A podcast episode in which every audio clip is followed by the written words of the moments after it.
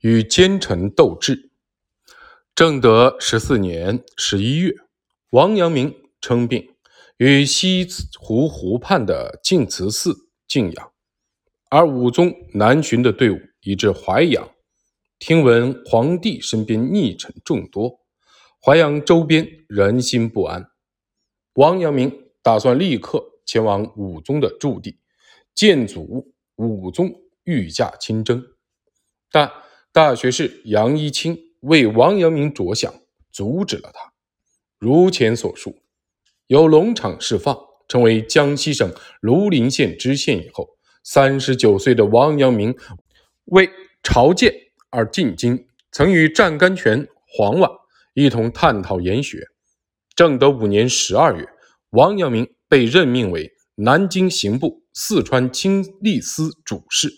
湛、黄二人为了将王阳明留在京师，曾与友人乔白岩一同请户部尚书杨一清出面谋划。正德六年一月。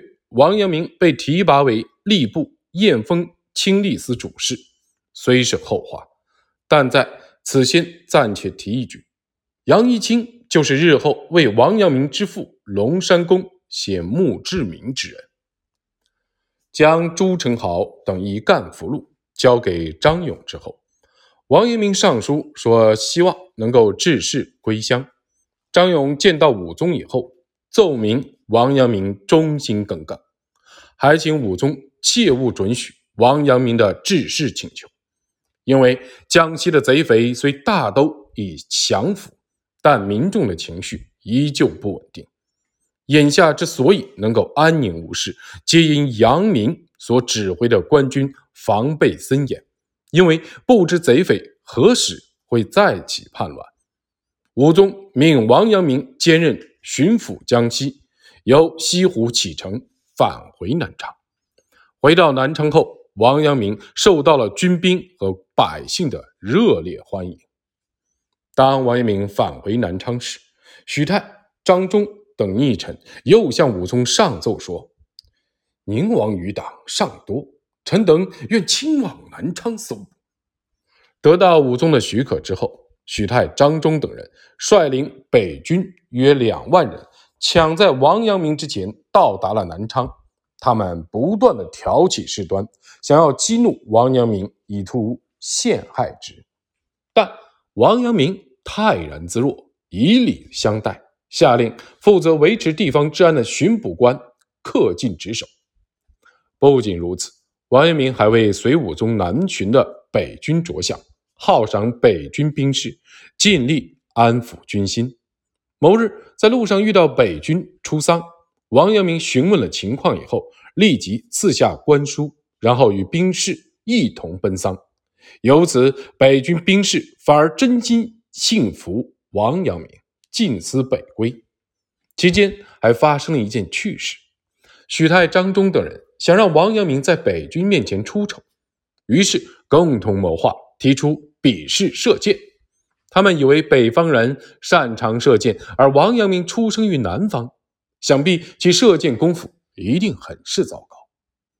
王阳明答应了他们的邀请，双手挽弓，飞离箭弦，三发三中。每见王阳明射出的箭正中靶心，在场参观的北军就拍手喝彩。许泰等人意识到北军已经全部的信服王阳明。只得带着部下离开了。上述内容是基于年谱的记录写成的。虽然皇明大儒王阳明先生出山靖乱录一书的文体为小说，但其中记述更为精彩，所以这里简要的摘录一下。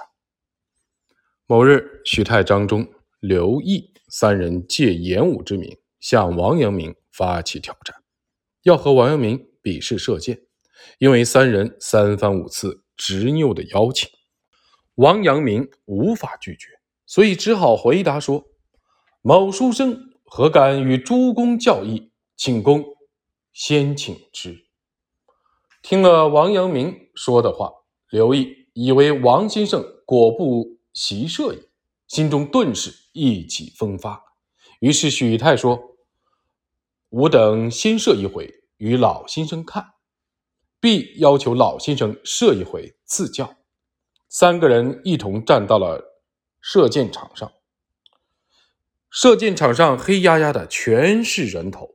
北军、南军的兵士都睁大了眼睛盯着箭靶。许泰等三人每人三箭，总共射了九箭，结果却令人遗憾。除了许泰的一箭射到了箭靶的上方，张忠的一箭射到了箭靶的角落上，其余的七箭全都偏离了箭靶。究其原因。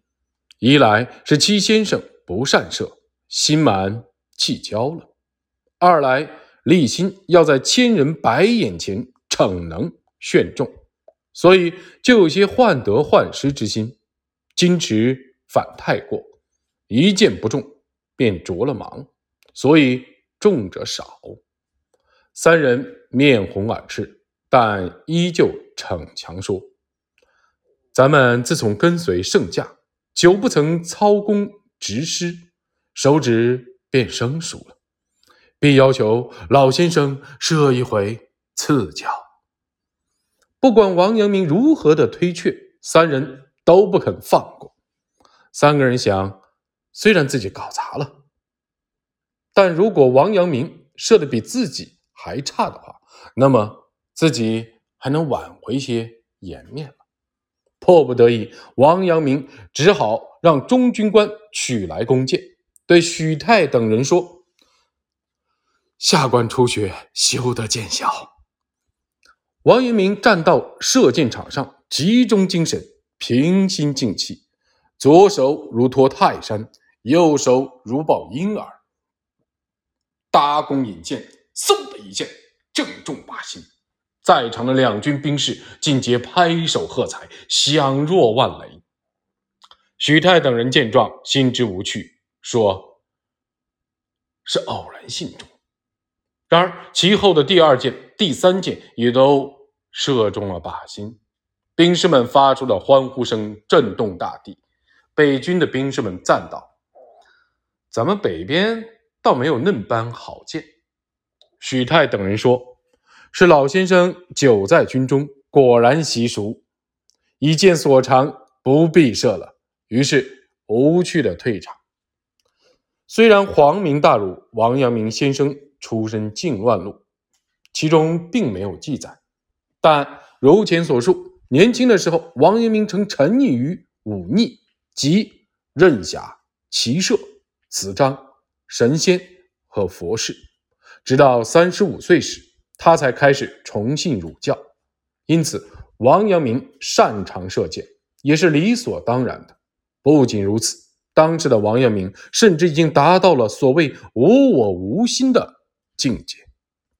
另外，“左手如托泰山，右手如抱婴儿”这句描写也展现了攻术的至高境界。前文中已经提到过，德国的哲学家奥根、赫利格尔曾在大正年间来到日本。一边执教东北大学，一边修习公术和禅道。他在自己的演讲录《公与禅》中写道：“公道大师阿波延造曾经教育他说，弓不能靠腕力来拉，而要用心来拉。学的时候一定要肌肉彻底的放松，松懈自己身上的气力才行。”而站在西欧理性主义立场上的他，刚开始的时候完全无法去理解。在这里，最重要的是用心来拉弓，也就是说，心中有了拉弓的想法，想要去拉的心，主体就是我，弓则是想要去拉的我对立的。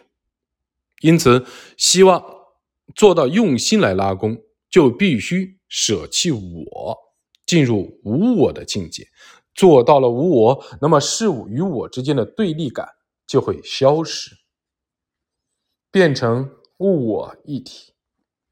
若想到无我，那么就需要无心。一旦做到无心，功和我就会融为一体，不再是由我来拉弓，而是由弓自己来拉弓，神迹就因此。诞生了。王阳明之所以能够三发三中，或许是因为他达到了某种境界。此外，《靖乱录》还记录了此事引发的后事。比试过射箭之后，当天夜里，刘毅派出心腹到北军中打探兵卒们对此事的看法。兵卒们都说，王都堂做人又好，武艺又精，咱们服侍这位老爷也好建功立业。第二天，刘毅对许泰、张忠说：“北军拒归附王守仁义，奈何？”几个人商量了一番。最终决定率领北军离开南昌。然而，这群恶棍在离开南昌之际，杀害了数百名附近的良民，说是朱宸濠的残党余孽，还将之当成自己的功劳。当时，武宗由淮阳抵达京口，暂且在杨一清的宅邸中逗留。许泰、张忠等人恶见武宗，谎称他们已将残留在南昌的。朱宸濠残党彻底肃清了。其后，武宗一行渡过长江，驻扎在南京。